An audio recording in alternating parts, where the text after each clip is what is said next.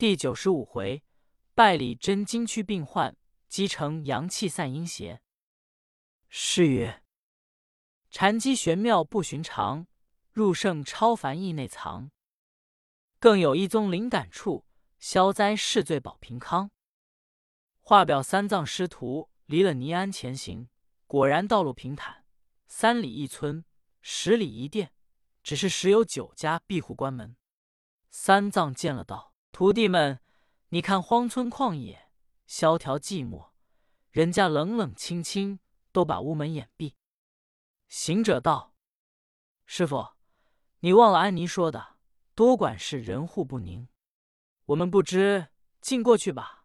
既已知道，出家人慈悲为本，方便为门，必须寻个寺观住下，待徒弟捡个医方，行些法术，治疗好了，也不枉经此地方一遍。”三藏道：“徒弟说的有理，可牵住马，卸下担子，寻那里有住处方才做得。”行者乃卸下担子，四面观望。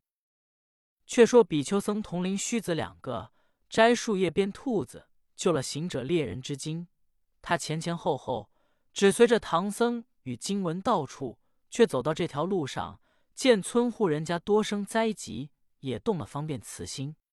比丘僧乃向灵虚子说：“师兄，你我保护经文到东土，无非也是普济众生。”今路到此村人家多生灾疾，料唐僧决然慈悯，那孙行者定要逞能医治。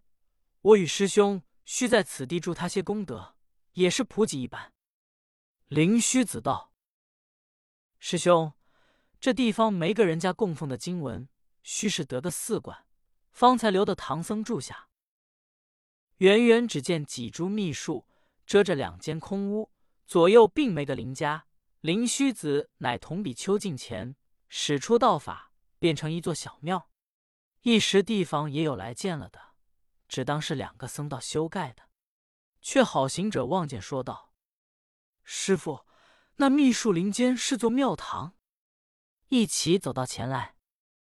比丘两个怕行者认得，忙变个老僧出来，迎着唐僧，故意问道：“列位师傅打从何来？”三藏道：“我乃东土取经和尚，自灵山西还，路过到此，暂借上院安住一宵。”比丘故意道：“我小庙早已有个游方道者住在此，施药治这村方方灾病，未曾见效。列位若住在此，恐彼此不便。”行者道：“他既不能医病用药，如今当让我们居住。”比丘笑道。除非列位能医，行者道：“实不敢切，我小和尚手段高哩。”比丘僧道：“师兄，你也把高处说一说，我听。”行者乃说道：“当年也曾尝百草，食得谁凉谁温好。寒热须教对正医，补泻必从虚实考。望闻问切有先传，风寒暑温之分晓。”果然神圣大方家，不是凡庸没工巧。大病两副保生丸，轻邪一剂麻黄表。还有延龄固本膏，无病服来永不老。比丘僧听了道：“口说无凭也罢，既是出家同道，且请进庙来，先把经文上面好生供奉。只是我庙中没有香焚。”三藏道：“我们带的有。”乃焚起清香。礼拜真经，八戒道：“师傅，你方才听了大师兄讲了这些医药，此处不知通着什么地界，那里去买药？万一有病的来医，将何调治？”三藏道：“我正虑此，只是我的药儿与悟空不同。”行者说：“师傅方才说不同，却是什么不同？”三藏道。我这不同讲说不的，不似你那风寒暑失望闻问切，从口里谈来，且待你医好疾病再说。若是医好疾病便罢，若是医不好，再用我方。行者笑道：“师傅，若是这等说，你那法儿用不着了。我徒弟等那病人来，小病用药，大病用功，自然痊愈。”三藏道：“只愿你得成就功德。”果然，地方病人知道庙内有僧人医病，那比丘僧与灵虚远去传说，一时服病来医的。行者那里有一位药饵，却把泥土合成丸子哄人。三藏道：“徒弟，泥丸如何治病？分明要吃了伤人。”八戒笑道：“猴精没得拆拽，师傅，你说有方与他不同。”倒不如依你方术治吧。行者道：“温呆，且待老孙医治，如不效，再请师傅去医。”八戒道：“好猴精，不曾治人的病，先咒老猪瘟。”行者笑道：“我的主意，乃是先叫你是这泥丸子。”行者说罢，只见庙外挤挤人来，说：“老小病在家中。”不能行走，求长老的完散去服。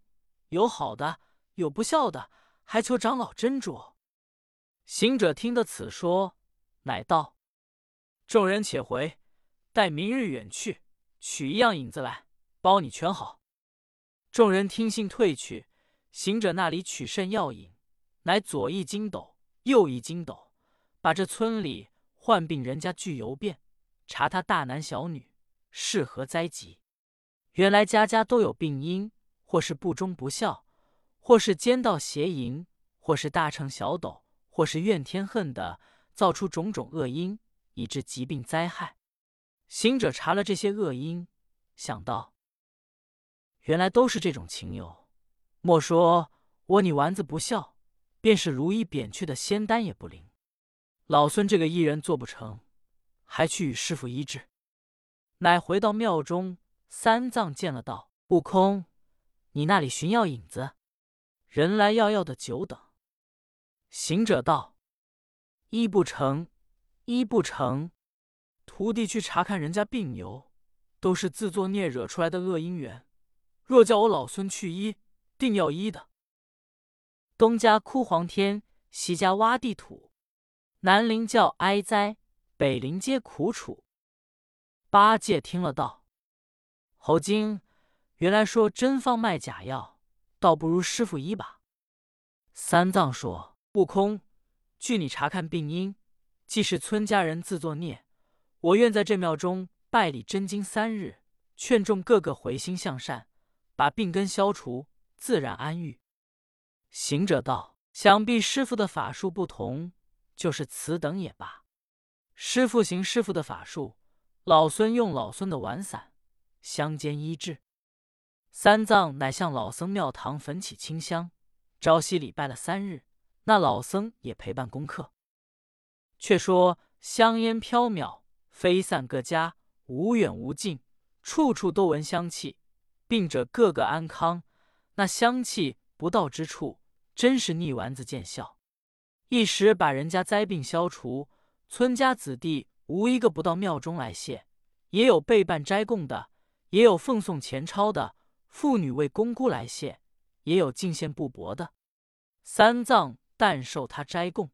行者道：“老孙搓泥丸子也费了心，虎皮裙日久破损，钱钞虽不可受，这布帛受他两匹无害。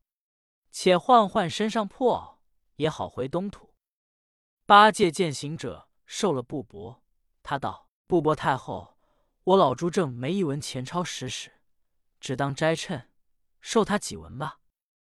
沙僧见了道：“大哥二哥，师傅只受斋供，我看他心思不安，你两个受他钱帛，只怕师傅不肯。”行者道：“吃他斋饭充饥，受他布帛遮寒，总是成就善男信女功德。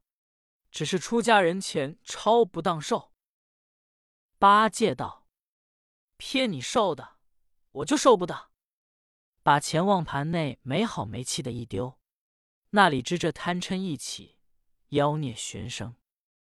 这村家多病，只因作恶，招惹了邪魔。遇着圣僧攘解真经灵感，这邪魔正才逃散。只见一个病魔听了八戒这种邪心，就要到庙来冤缠八戒。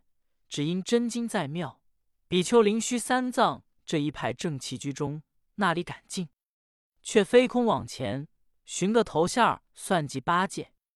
恰来到一处地方，遇着两个五鼠成精，在那村镇更楼等候过往行客要迷。病魔见了，知是吴京，乃变了个客人，走到更楼之下，故意坐在地涧，仰头望那更楼。这吴京见了。随便个更夫走下楼来，看着病魔道：“客官远方来，想不知此楼上窗开四面，可远望村镇人家园又景致。”病魔道：“正是我远来，不曾见此楼上景致。”吴京道：“客官要登楼，我去取梯你上。”一时取了张木梯，病魔故意上的楼来，那吴京一口咬住病魔，便吸他精髓。那里治病魔的手段，先投入吴京腹肠，左撑右打，把一个吴京拿到。那一个吴京慌忙问道：“客官，你是何处来？把我更夫害到，地方定来与你拨嘴。你无故上我这官楼，伤害公义，怎肯轻放你去？”病魔笑道：“你好个更夫，怎不使出你武技？”却被我一记拿倒。吴京听得“武技”二字，知客官识破了他，乃现了真形道：“我两个也只因要迷弄行客，便把我灵性自会。原来客官也是一个邪魔，因何到此？望你且宽恕了我这武技的肚肠。”病魔一笑，顿时三个在楼上彼此说出来例。病魔道：“如今有西游取经唐僧。”取了真经回还，把我们一起病魔驱逐四散，意欲前来寻个头像，把这和尚们迷倒。不匡此楼遇你两个，必有神通妙算。吴京问道：“既是那取经僧有本事驱逐你，因何又要迷他？”病魔道：“使出他仗一派道心，把我们邪魔远逼，不敢犯正。谁叫他把经咒换人钱帛，动了贪嗔。”与那恶人一类，吴蜀又问：“怎样恶人？你们家病害与他，僧人如何驱逐？”病魔道：“我们那里能加害恶人，只因他自作恶孽，基因成立，葛香染惹。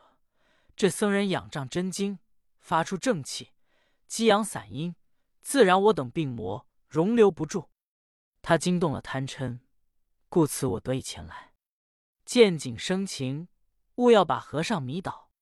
但这和尚中有好的不动贪嗔，有两个动贪嗔的，请教你两位如何计较他？吴京听了，笑道：“原来有此情由，这何难计较？金楼前瓜园皆瓜正熟，你我随便熟瓜。那和尚们挑担到此，定是歇力。见园中瓜熟，必然来摘。待他吃下肚肠。”我们人情加害，病魔笑道：“好计，好计。且说三藏礼拜真经三日，把地方灾病消除，师徒辞了庙僧，往前行路。正值炎天时候，不觉得走到更楼之处。三藏道：“徒弟们，路行到此，想是正事。你看好做更楼高阔，下边风凉，可暂歇一些力。”行者道：“看那里有池塘溪水，我也去吃些来。”大家都卸下担子去寻水吃。却说八戒走到楼前，只见一处空阔大园，那里有池塘。走了许多远处，只看见一地熟瓜，结的无数。八戒笑道：“造化，造化！没有水吃，这瓜极好解渴。”回头四望，不见原主人来。乃捡那熟大的摘了一个，剖开，三角两咽，连皮一顿吃个干净。思量又要去摘，不匡吃的是病魔所变，那妖魔入了八戒之腹，他就横撑竖撞，把个八戒翻肠杵肚，半步也难走，倒卧在原地。两个吴京忙变了一个汉子，一个妇人，各执着棍棒上前道：“好和尚，走入我园偷吃西瓜。”满地上有瓜子，且打他一顿，再扯他去见官长。八戒虽被病魔作号在腹，他却还有法力，使出个钢铁不坏身躯，任他两腰棒打，只叫打得松快。两个吴金月着力毒打，八戒只叫打狠些，吓得妖精住了手，道：“和尚，你是那里来的？有甚神通本事？怎么把我们的棍棒都打烂了？”八戒道：“你便打烂了，我尚不松嗓。”只是时时的吃了你一个西瓜，不知怎么肚内疼痛难当，行走不得。待我那师兄来陪你吧。吴京道：“你师兄是谁？”八戒道：“有名的唐僧大徒弟孙行者。”吴京听了道：“妙哉妙哉！我闻孙行者原有神通本事，近来取得真经，使出一种机心，真是千变万化。”我们虽有武技，怎能胜得智多识广之人？如今的他来时，假以陪瓜，啃落他两卷经文，广开我们的技能。按下不提。且说行者与沙僧寻了些山涧凉水，吃得满腹，把波梦取了些带与三藏吃了。久等八戒不来，三藏道：“悟空，八戒吃水去，不见回来，何故？”行者道：“呆子必是在那里风凉之处吃了水睡觉，待我找寻他去。”乃把眼四望，只见远远的瓜园内，八戒倒卧在地。行者忙走到面前，见两个男副手执着半截烂棍，口里乱骂偷瓜的贼秃。那八戒愁眉皱脸，倒在地下，哼哼唧唧。行者上前叫声：“那男女们莫要打骂。”一两个西瓜也是小事，便是和尚吃了你的，只当斋僧结缘。妖精道：“若知斋僧，我们辛苦一场，只好都结了缘吧。你可是他一起的？”行者道：“就是我师弟。”妖精道：“方才正讲等你来赔偿瓜价，你可是孙行者吗？”行者笑道：“老孙明儿。”你一个看守瓜园的，如何治我？妖精说：“你这偷瓜和尚公招出来的。”行者听了，乃向八戒说：“呆子，你何故不明明化他不施，却暗地窃取？”天网恢恢，病倒在地，乃向吴京道：“原主，你莫怪，去取匹布来陪你吧。”吴京道。一个瓜，我怎么要你匹布？闻道你们取有经文，可将三五卷陪我做瓜架，我便饶他。行者道：“便是十匹布也舍得，若要真经，便是一个字也难与你。”行者说罢，乃扶起八戒来走。八戒被那病魔舞弄，越加疼痛苦楚，半步也难行。行者只得肩负前走。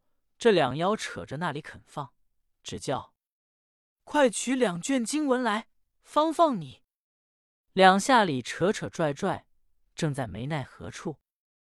却说比丘、灵虚两个见唐僧辞了庙门前去，他依旧还他两间空屋前来保护经文。未到这瓜园处，远远见是行者与八戒在那里与男女争扯，乃摇身一变，变了一个世人。灵虚变个后生，张着一把遮日伞盖，走近前来道：“你这男女扯这僧家何故？”吴京便把偷瓜要经卷赔偿话说出，行者却把八戒吃瓜染病的话也说出。比丘僧听了，把慧眼一看，道：“原来都是妖魔捉弄八戒与行者。”敲向灵虚子说：“这种根由，分明是行者、八戒的人钱帛。”贪嗔所染，他两个具有神通法力，这会一身不净，便惹妖孽。无端我只得指明了他，与他自行消灭这种怪孽。乃向那男女说：“这长老吃了你一瓜，赔你匹布，已过长了。你如何问他要金看？你两个种瓜小人，不喜不而要金，岂是贤德？”必是妖魔。你这两个和尚不明瓜田那吕之贤昧了李下整官之意，便是有些道行法力也都迷了。”八戒道：“先生，你说的一团道理，只是吃了他瓜腹中疼甚，已没奈何，他还要扯着不放。”世人道：“你走热了的心肠，被这冷瓜所逼。我有一碗解药在此，可喜愚巧。”比丘乃把菩提子解下一粒，递与八戒道：“此药不须吃下，只一闻它香味，千病千愈。”八戒接了在手，忙上鼻一嗅，那灵气直入腹肠，病魔登时逼出。八戒急爬起来道：“先生亏你灵丹。”我安然无病，便与行者要走。那吴京正要来扯，被八戒挥起拳头就打。吴京两个道：“好和尚，吃了人园中辛苦种来的瓜，还要打人？只叫你到处把来做偷，送到官司惩治你。毕竟怎生灭此吴京与病魔？且听下回分解。”